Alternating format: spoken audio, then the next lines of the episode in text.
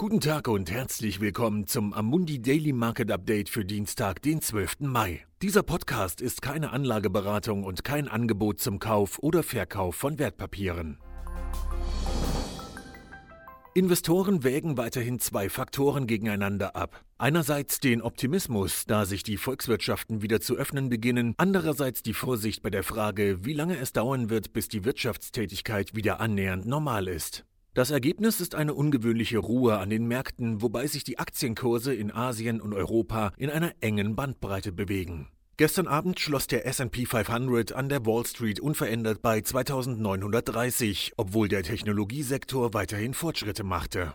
Die US-Futures sind heute etwas niedriger.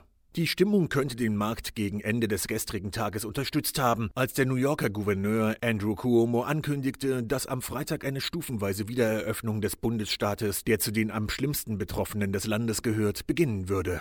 Da die Infektionen ihren Höhepunkt überschritten haben, erachtet es Cuomo für machbar, dass verschiedene Teile des Bundesstaates zu unterschiedlichen Zeiten wieder geöffnet werden. Wie die meisten europäischen Regierungen sagte er, dass die Beschränkungen wieder eingeführt würden, wenn die Zahl der Infektionen wieder steigen sollte.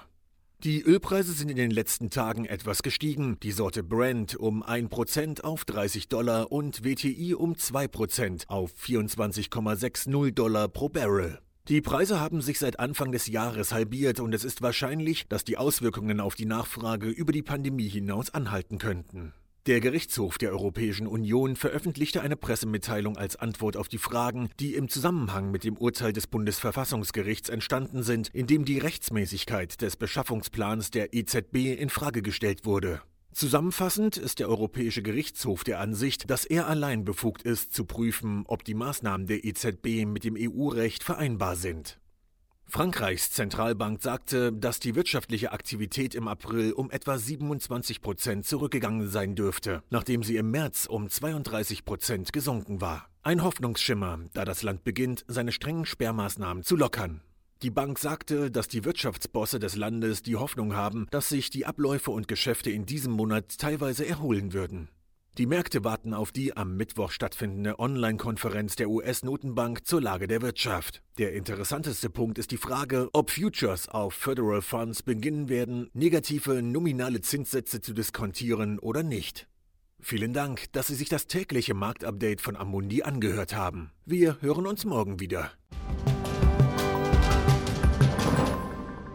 Dieses Material dient nur zu Informationszwecken, ist keine Empfehlung, Finanzanalyse oder Beratung und stellt keine Aufforderung, Einladung oder Angebot zum Kauf oder Verkauf von Wertpapieren und Dienstleistungen dar. Dieses Dokument wird von Amundi herausgegeben und sofern nicht anders angegeben, sind alle geäußerten Ansichten die von Amundi zum Zeitpunkt der Veröffentlichung. Diese Ansichten können jederzeit ohne vorherige Ankündigung aufgrund von Markt- und anderen Bedingungen geändert werden und es kann nicht zugesichert werden, dass Länder, Märkte oder Sektoren sich wie erwartet entwickeln werden. Amundi übernimmt keinerlei Haftung, weder direkt noch indirekt, die sich aus der Verwendung der in diesem Material enthaltenen Informationen ergeben könnte. Amundi kann in keiner Weise für Entscheidungen oder Investitionen verantwortlich gemacht werden, die auf der Grundlage der in diesem Material enthaltenen Informationen getroffen werden. Die Prospekte und Kundeninformationsdokumente für die von der Amundi-Gruppe angebotenen Fonds finden Sie auf der jeweiligen Website.